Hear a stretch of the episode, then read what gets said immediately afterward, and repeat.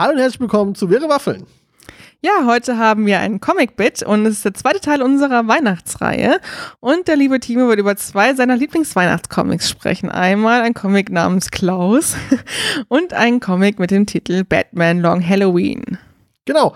Ähm, ich beginne auch mit dem etwas weniger weihnachtlichen Comic, nämlich dem Batman-Comic, äh, wie man am Titel schon erkennt äh, dreht es sich da eigentlich eher um eine um das lange Halloween beziehungsweise das Halloween es beginnt an Halloween und endet an Halloween am nächsten am Ende des nächsten oh Gott über ein Jahr innerhalb eines Jahres ja. korrekt ja. genau über äh, über, das, über die Zeitspanne eines Jahres geht es ähm, der Comic ist geschrieben von Jeff Loeb und gezeichnet von Tim Sale die eine Duo sind, was schon viele Comics umgesetzt hat. Ähm, ich habe auch heute zum ersten Mal gesehen, dass sie so auch sogar bei Marvel Sachen umgesetzt haben, wie Daredevil Yellow, äh, Spider-Man Blue, Captain America White und Hulk Grey.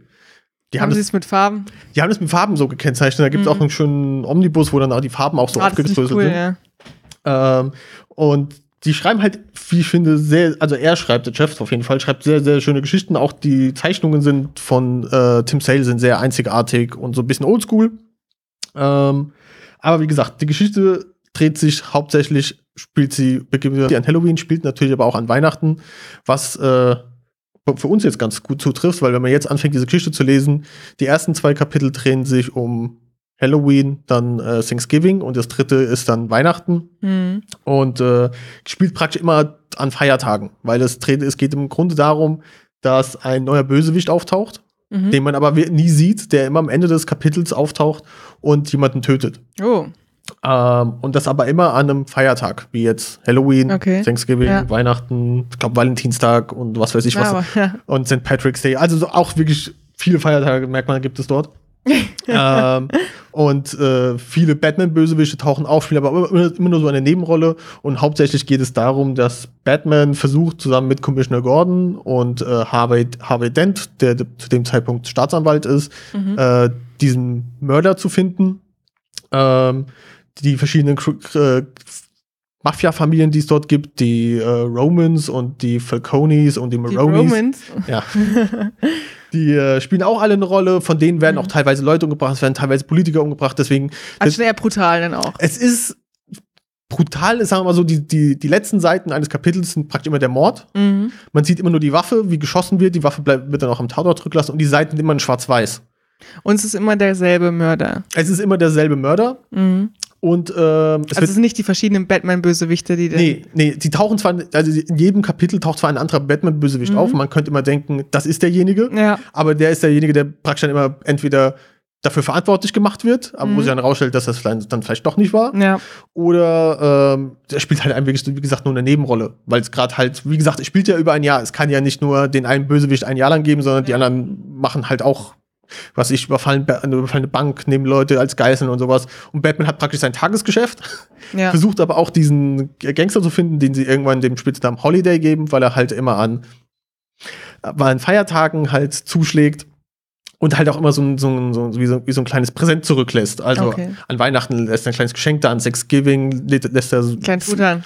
Nee, so, so, so, dieses, so dieses Horn, wo dann so Früchte okay, und sowas ja. drin sind. Mhm. Und an Halloween steht halt ein Kürbis dort und was weiß ich. Okay. Und auch die Seiten sind sehr schön, weil es, wie gesagt, das immer zum Schluss in Schwarz-Weiß ist. Aber dieser eine Gegenstand ist dann immer ein bunt. Neben ah. der Leiche. Ja, das, das, hört sich ganz cool an. Ja, es ist, es ist eine ganz coole Idee und es, zeigt auch dann so ein bisschen so diesen detektiven Aspekt von, von Batman, weil er mhm. diese Hinweise sammelt, dann vermutet, dann gibt's immer wieder Vermutung, ah, es ist der und der. Mhm. Und dann wird aber derjenige vielleicht umgebracht. oder ja. oder es, es wird gerade von Batman verhört und dann stirbt irgendjemand am anderen Teil der Stadt und dann weiß man, okay, derjenige war es dann doch nicht. Ja. Und es ist so ein bisschen mehr in diese Krimi-Richtung.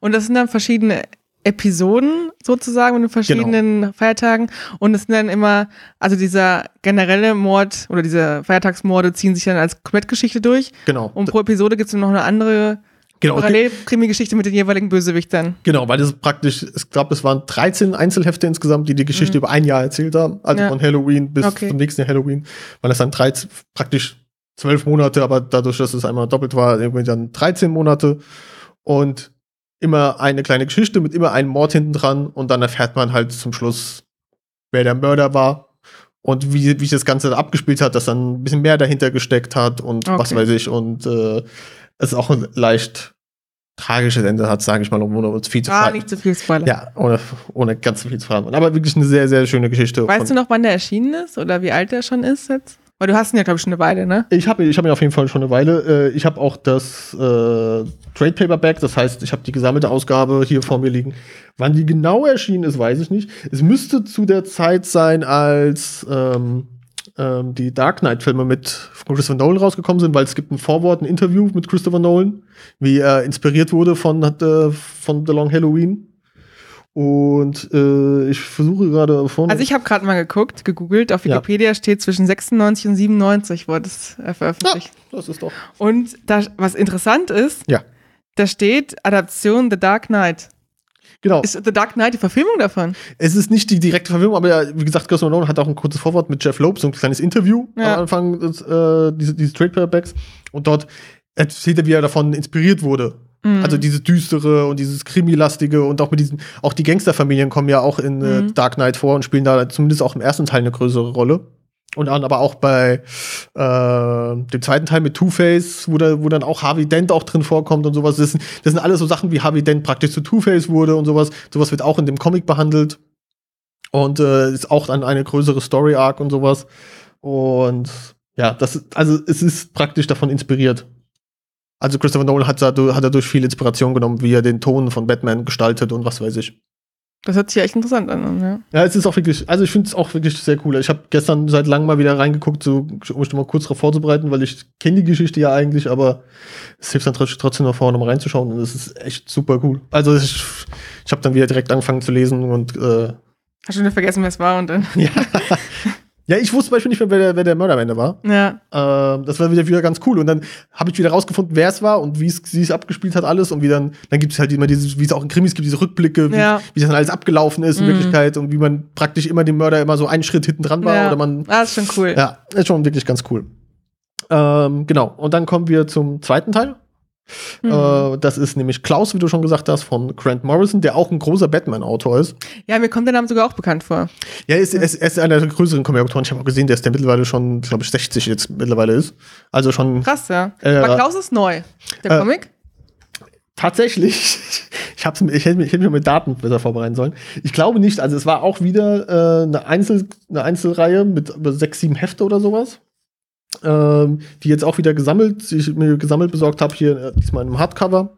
2015, 2016. So ein paar Jahre. Ein paar Aber noch recht, recht neu im Gegensatz zu ja, den anderen. Zu 96 ja. zu 2016. Äh, und vor allem, da waren ja die Einzelausgaben in den zwei Jahren. Genau. Und das heißt, bis dann natürlich so eine Sammelausgabe rauskommt, dauert es ja auch mal noch mal ein, zwei Jahre. Wahrscheinlich ist er letztes Jahr oder so entschieden, kann ich mir ja, vorstellen. Ich, ich kann mir vorstellen, dass die Sammelausgabe noch relativ neu ist, weil ich glaube, sie gab es noch nicht auf Deutsch. Ich habe jetzt auch die englische Version hier. Die, die ist auch sehr schön. Also die mit diesen goldenen Seiten, diesen goldenen genau. Buchschnitt. Das ja. ist echt also sehr weihnachtlich. Es ist wirklich sehr weihnachtlich.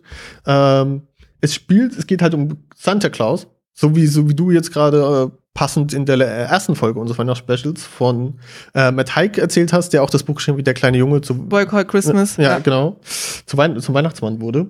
Äh, spielt, geht es hier praktisch auch um die Entstehung des Weihnachtsmanns etwas keltischer, etwas mystischer, aber auch im Ja, wenn ich schon das Cover sehe, wo ja Klaus abgebildet ist, ja. der so ein Muskelshirt trägt mit seinen dicken Armen dann da steht, also dick von Muskeln natürlich, und seinen Hipster-Bart und sein Riesenschwert und diese, was ist das, ein Geweih, was da noch so drüber hängt. Also er sieht ja schon sehr, ja, sehr jägermäßig aus irgendwie. Genau, also es spielt zu so einer Mittelalterzeit würde ich, würde ich sagen, im Norden halt auch, also auch Finnland, Norwegen Finnland, und sowas, ja. Da, wo, wo, wo wahrscheinlich auch die, die Ursprünge sind, da, damals, oder hieß es ja auch immer dieses Julefest, das ist mhm. mir auch schon oft untergekommen. Ja. Da, Daher auch der Julebock. Genau, genau. Und dort, dort wird praktisch das Julefest gefeiert, das gab es da schon vor, vor dem Weihnachtsmann in dem Sinne. Und ähm, spielt in einem Dorf, das heißt Crimswick, wo halt ein Baron praktisch sein, sein Dorf unter, das ganze, ganze Dorf unterjocht, das ganze Königreich oder mhm wie nennt man das bei einem Baron? Land Dings, was ihm gehört, halt einnimmt. Ja, einnimmt und ja. unterjocht und er sehr gierig ist und äh, von seiner Frau, die, die, die, die gleichgültig ist, und seinem verzogenen Sohn, der auf dessen Geheiß er praktisch von allen Kindern im Dorf die ganzen Spielzeuge ansammelt und seinem Kind gibt, weil er ja, halt so ein kleines Arschloch ist. Ja. Ähm, und das bekommt halt der verstoßene Klaus mit Warum er verstoßen wurde, erfährt man dann später mhm. in der Geschichte. Aber er kommt praktisch wieder ins Dorf, um seine, um die Fälle zu verkaufen, um einfach Geld zu verdienen, weil er ja. Jäger ist. Der, so sieht er auch aus. Ja. Und bekommt dann mit, wie was aus, aus der Stadt, wo er früher einst gewohnt hat und großgezogen wurde, halt geworden ist. Und äh, kann, kommt damit nicht klar, wird dann wieder von den Wachen rausgeworfen, als sie, als sie erkennen, wer er ist, weil mhm. er eigentlich verstoßen wurde. Und äh, abends im Wald tut er dann auf seiner Flöte spielen. Und eine magische, so Ratten, eine magische Suppe aus Kräutern essen. Dann kommen die Julegeister ah, tatsächlich aus dem cool. Wald, besuchen ihn, was dann immer sehr psychedelisch wirkt, als ob er irgendwelche Pilze eingeworfen hat in dieser Suppe. Und äh, er wacht dann immer morgens auf und hat laut Tausende von Spielzeugen gebaut. Ach krass. Und diese verteil fängt er dann an, an die Kinder zu verteilen, weil er mitbekommen hat, dass er die, äh, dass die nicht äh, mehr Spielzeuge haben. Und dann entspinnt sich halt so eine Geschichte, dass der Baron das mitkriegt, der sammelt wieder das Spielzeug ein. Das Spielzeug funktioniert aber bei dem Jungen nicht. Also alles Spielzeug, was er gebaut hat, funktioniert nur bei den Kindern, die er es geschenkt hat, aber nicht bei den bösen ah, Kindern. Ah, das ist ja auch cool. Äh, und dann spielt sich so ein bisschen immer mehr dieser, dieser Weihnachtsgeschichten und sowas. Dann kommt da auch irgendwann ein, um nicht ganz so weit zu gehen, aber auch irgendwann zum Schluss ein der Dämon vor, der halt die bösen Kinder einsammelt und bestraft, dieser böse Weihnachtsgeist, mhm. der glaube ich auch irgendeinen Namen hat, der dann halt auch so diese Rentier-Dinger hat und seine, die Kinder in den Sack packt und mitnimmt. Und dann läuft es halt auf einen Showdown zwischen Klaus und dem bösen Weihnachtsgeist, praktisch der gute Weihnachtsgeist und der oh, böse wow, Weihnachtsgeist ey. hinaus. Und da passieren ganz viele Sachen zwischendrin, auch zwischenmenschliche Sachen. Klaus hat zum Beispiel auch eine Verbindung mit der Frau des Barons, die waren früher als kleine Kinder befreundet. Äh, und da kennt man dann, äh, fährt man dann so Rückblicke aus, wie die mal zu, miteinander verbunden waren und äh, wie viel sich halt verändert hat. Und er versucht dann halt immer das Gute in den Menschen wieder raufzubeschwören, mhm. weil sie sich halt schon von früher kannten und ähm, er versucht halt zu, zu, zeigen, dass das, wie es jetzt geworden ist, halt nichts Gutes ist. Und dass dann am Ende läuft es wirklich auf so einen typischen Kampf gut gegen böse raus. Und da wir heute von dem Weihnachtsmann reden und nicht von dem bösen Geist, kann man sich schon denken, wer am Ende gewonnen hat. Aber die Umsetzung ist ganz cool, die Ideen sind ganz cool, auch wie man so Sachen wie den.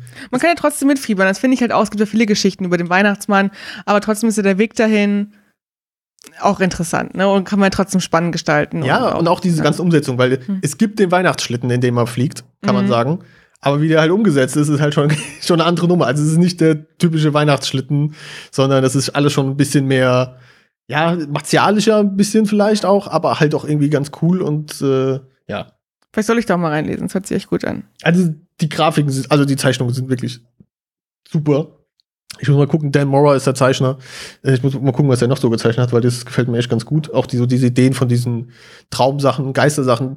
Es kommt, es gibt halt wirklich nur so kleine Einstreuungen von, von Fantasy, mhm. wo dann mal diese Julegeister auftauchen, wobei man am Anfang nicht weiß, ob die wirklich da waren oder ob er einfach wirklich nur sich irgendwelche Pilze eingeworfen ja. hat und dann nachts im, im Wahn irgendwie die Dinge einfach gebaut hat. Aber äh, die ähm, Spielzeuge, sind nicht, an sich nicht magisch, außer dass sie jetzt nicht von dem Jungen gespielt werden können. Genau, das, das, sind so Standard-Aufziehspielzeug, so okay, Vögel ja. und kleine mhm. Tiere und sowas. Immer so Aufziehdinger, die aber komischerweise halt nicht bei dem bösen Jungen funktionieren, ja, okay. sondern nur bei den guten ja. Kindern. Und so. Ja, aber sonst, wie gesagt, eine sehr, sehr, sehr schöne Geschichte. Also ich habe die heute frisch beendet, äh, weil ich sie auch erst vor kurzem bekommen habe. Aber schon viel drüber gelesen habe, viel drüber gehört habe und das ist wirklich eine super Geschichte. Also muss man sagen, also man äh, gerne was zu Weihnachten lesen würde und gerne Comics liest. Das ist ein schönes Geschenk, muss man auch wieder sagen, weil die optisch. Also Batman The Long Halloween, finde ich, sieht eher standardmäßig aus. Wobei es davon auch eine schöne Schwarz-Weiß-Edition ja. gibt, die okay. mir auch da stehen. Okay. Aber ähm, das Klaus mit so Hardcover, ähm, diesen goldenen Buchschnitt, das sieht schon sehr edel aus. Und ich weiß gar nicht, ist vorne drauf die Zeichnung auch mit Gold, Goldfolie oder ist das? Ja, auch, ja, ist auch mit so Goldfolie, ja. glänzende Folie. Also das kann man sich ja wirklich gut hinstellen, sieht wirklich sehr, sehr edel aus. Tolles Geschenk. Weißt du, wie viel Geld du dafür ausgegeben hast? Weißt du das zufällig noch, wie teuer das war? Äh, ich glaube, der Preis lag zwischen 30 und 40 Euro tatsächlich. Also es ist schon etwas hochpreisiger. Wobei, wie, wie, wie ah, ich habe gerade gefunden, 31 Euro. Ja, ja genau, das kommt, das kommt ganz gut hin.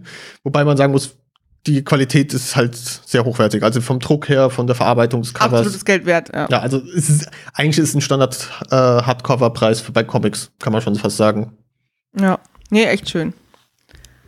Ist auf jeden Fall was für Fans. Ja, auf jeden Fall. Oder für, für äh, Wannabe-Fans, für Weihnachtsfans, für Comic-Fans. Ja, wie gesagt, es ist Fans von schönen Ausgaben. Ich, ich habe mal geschaut, generell zu, wenn man Comic-Fan ist und das irgendwie mit Weihnachten verbinden will, gibt es mhm. da nicht sehr viel. Mhm. Außer es geht so ein bisschen in die kitschige Richtung, wo ja. dann total abgedreht ist. Christmas Carol Comic-Version. Ja, so, sowas in der Art oder so, aber da finde ich dann äh, sowas schon ganz cool und es ist wirklich eine super Geschichte. Also auch unabhängig von Weihnachten. Das passt natürlich thematisch sehr gut, aber sonst einfach auch sehr gut geschrieben und sehr gut gemacht.